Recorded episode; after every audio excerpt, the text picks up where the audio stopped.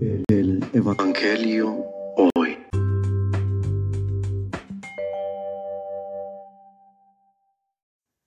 Del Santo Evangelio según San Lucas. En aquel tiempo Jesús dijo, Ay de ti, ciudad de Corazaín, ay de ti, ciudad de Bethsaida, porque si en las ciudades de Tiro y de Sidón se hubieran realizado los prodigios que se han hecho en ustedes, hace mucho tiempo que hubieran hecho penitencia, cubiertas de sayal y de ceniza. Por eso el día del juicio será menos severo para Tiro y Sidón que para ustedes. ¿Y tú, Cafarnaúm, crees que serás encumbrada hasta el cielo? No serás precipitada en el abismo. Luego Jesús dijo a sus discípulos, El que los escucha a ustedes, a mí me escucha.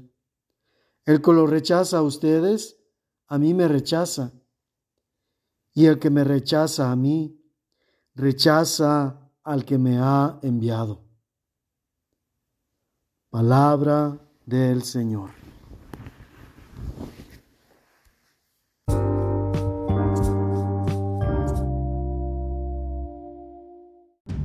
Situación hoy.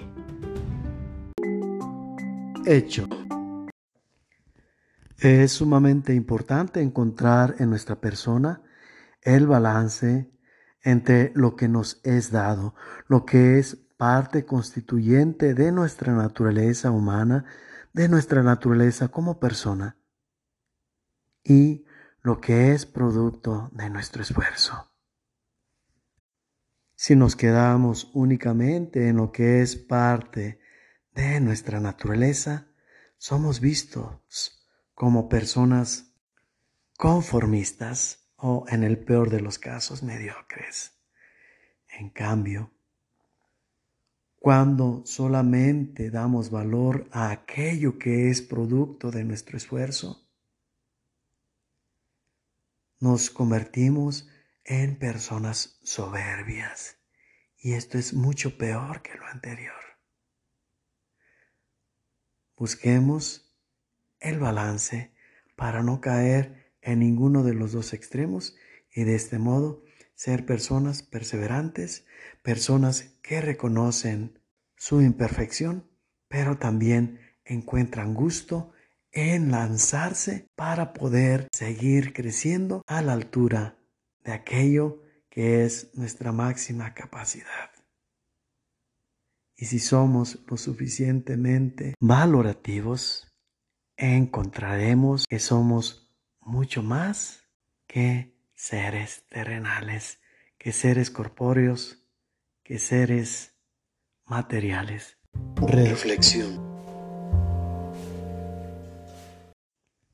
El reproche que acabamos de escuchar que Jesús hace a estas ciudades no se refiere tanto al pecado mismo, sino al efecto de tal actitud. En la primera, reprocha una ignorancia total al mensaje de Dios. Los habitantes de estas ciudades tienen como centro principal la ciudad misma y no hay nada que logre captivar su atención que no sea en referencia a este objetivo. El segundo bloque que corresponde a otra ciudad. Le reprocha también, pero de modo directo, su arrogancia, el orgullo de sí misma, un orgullo que al compararse con otros lugares la hace saberse superior muy para encima de ellas. En común, ambos bloques de ciudades tienen la soberbia como aquello que la ciega a la vez que les es un obstáculo para poder recibir a Dios. Y digo poder recibir porque si no pueden escuchar su mensaje, mucho menos podrán recibir a aquel que les está hablando. Y en consecuencia tampoco las promesas del mismo. La sentencia que da Jesús es por ello contundente. Ni las ciudades paganas que más se alejaron de Dios son reprendidas con tanta severidad que las que son el tema del Evangelio que acabamos de escuchar. Pues han imitado la soberbia del pecado original, es decir, en lugar de progreso, ha habido un retroceso en ellas. Y este es verdaderamente el peor obstáculo que podemos encontrar entre nosotros y la gracia. No hay peor ciego que el que no quiere ver, y eso es lo que ocasiona la soberbia en nosotros. Nos cega completamente y no somos capaces de salir de nosotros mismos para conocer el exterior y mucho menos para conocer la gracia que Dios trae hacia nosotros con tanta insistencia.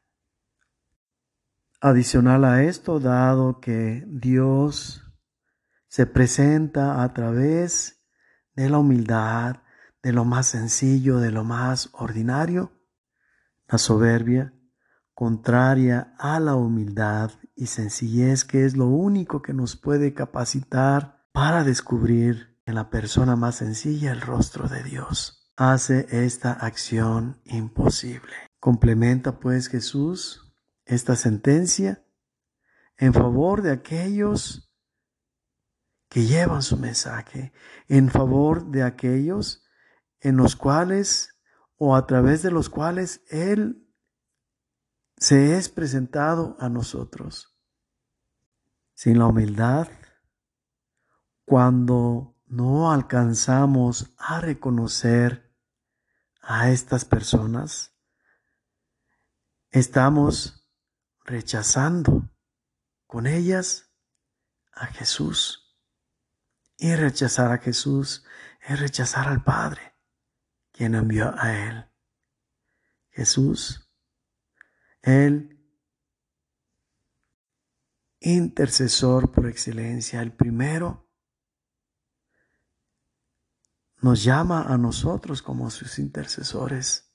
Eso si es que escuchamos el llamado a través de otros. Si es que logramos, pues, la vivencia de la humildad y la sencillez, somos candidatos para ser también emisarios de Él para ser obreros de su mies, para ser portadores de su mensaje.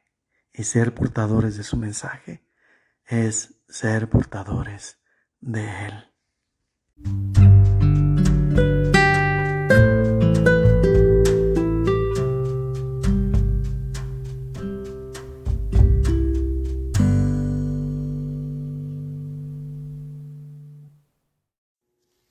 La bendición de Dios Todopoderoso descienda sobre ustedes y los acompañe siempre en el nombre del Padre y del Hijo y del Espíritu Santo.